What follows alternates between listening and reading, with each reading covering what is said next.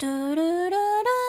东京日日 news 每天十分钟，分享华人媒体不太会报道的日本新闻。欢迎来到东京日日 news，我是可露咪。先来跟大家分享一个我当了盘子的故事。就是呢，前阵子我报名了一个证照的考试，报名费日币三万三千元，线上课程日币一万六千五百元，教科书日币两千九百七十元。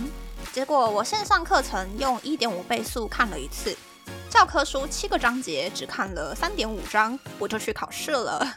其实考试的那一天早上，东京还下大雨，外面大概只有十三四度吧。我是有想说啊，那就乖乖待在家里好了，家里比较舒服。可是想想，我已经花了日币五万两千两百九十元了，至少也要去考场看到那个试卷，才有一点点回本的感觉嘛。所以我就去裸考证照了。考试当天呢是九点半入场，九点四十五分讲完考试规则之后就不可以入场了。那我就慢慢的拖拖到九点二十七分才进教室。殊不知教室里面已经坐满满的，我是最后一个入场的。就当我以为哇，我已经是最夸张的了呢，没想到我旁边的那个三十号考生，他直接 no show 哎！如果不是得了新冠或者是得了流感，三十号考生真的就是妥妥的大盘子。反正我还是考完上午的考试啦，而且上午的考试让我感觉好像会及格，又好像不会及格，有点暧昧的感觉。所以下午的手写题呢，我也很认真的写完了那一张考卷。可是下午的难度超级高，前面二十五题四选题要全部答对，再把二十五个答案串在一起，手写出一个小故事。错了一个选择题就全错哟。这个考试的设计超级不科学，到底是谁想的招式？而且呢，二十五个选择题，大概每三四题是一个组合，如果错的话，就不是只有错一题，是错一组哦。这个考试 真的是为了赚报名费而设计出来的吧？到底是谁那么聪明？而且仔细想想呢，主办方是一个不管是月刊还是线上讲座都不知道在贵什么的公司，所以这样考一趟下来呢，我觉得只有教科书最佛心了。虽然裸考非常的浪费钱，可是换一个角度想想，还好我没有太认真读书，不然下午场考试我应该看到问题的第一时间就掉眼泪了吧？这难度也太高了吧？但是呢，这边还是要劝大家，就是考试之前还是不要浪费你的报名费，乖乖的念书吧。那么，那么开始介绍新闻喽。第一则新闻是写稿的时候还没有结束的新闻。昨天日本时间下午一点左右，在埼玉县户田市的户田中央综合医院前，有一名大约五十到七十岁、身高一百六十公分左右的男子，从室外朝着医院内开枪，碎掉的玻璃造成四十多岁的医生和六十多岁的病患受伤，但男子却逃亡了。警方在下午两点十五分左右接到通报，得知这名男子来到了大约一点五公里外的爵士，挟持了日本邮局绝分局。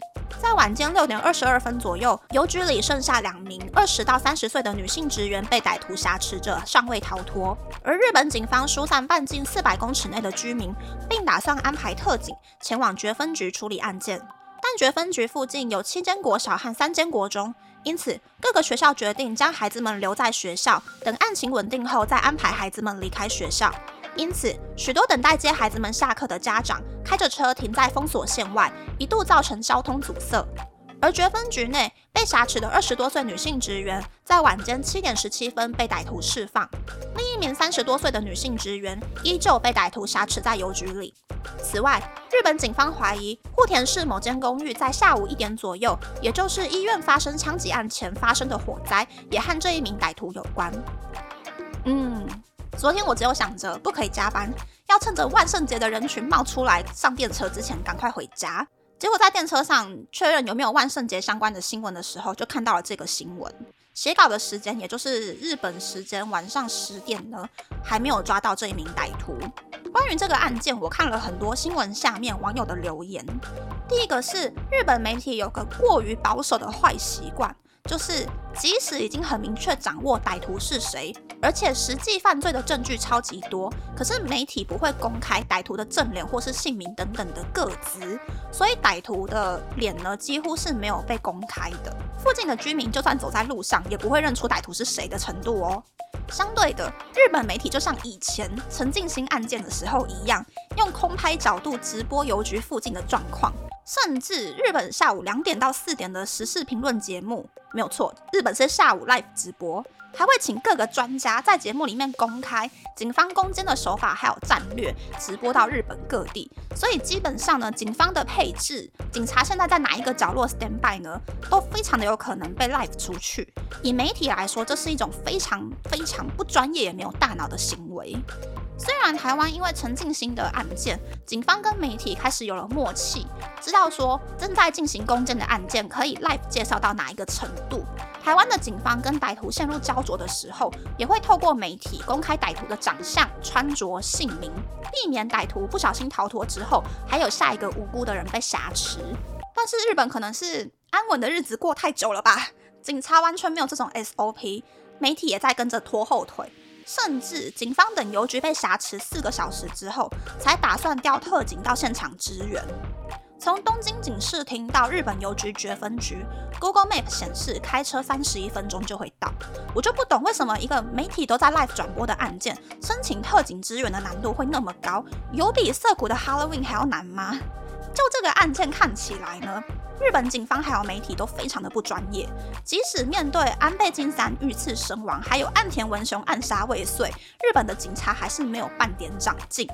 第二个是日本网友没有提到，如果照媒体在邮局门口拍到的那几秒歹徒的正脸、歹徒的表情、动作，还有眼睛下方平常是黑眼圈的地方，看起来是不自然的暗红色，推测歹徒很有可能有严重的精神疾病，或者是有吸毒的可能。可是我觉得歹徒可以从下午一点到晚上十点长时间跟警方对峙，就代表这个歹徒的理智还蛮清晰的。总之呢，台湾的媒体现在也开始报道这个案件了，我们就一起等待最后一名邮局职员安全获救的消息吧。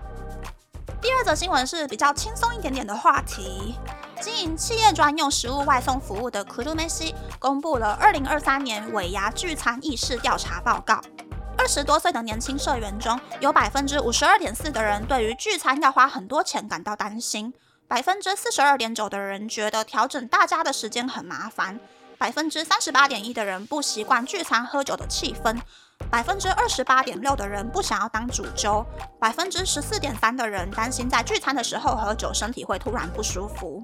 而二十到六十多岁上班族中，大约八成的人都认为聚餐是可以加深沟通的好机会。有五成以上的人也认为聚餐的时候可以吃到许多平常不会吃的东西。在自由回答的意见栏当中，也出现了很多希望可以办不用喝酒只吃东西的聚餐就好的意见。嗯，我也是很担心钱钱的问题呢。如果是去一个人日币五千元的餐厅聚餐。最后分账的时候呢，部长大概会出日币一万块，特长出日币八千块。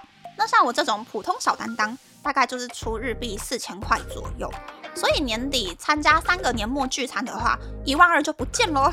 其实那个负担还蛮大的。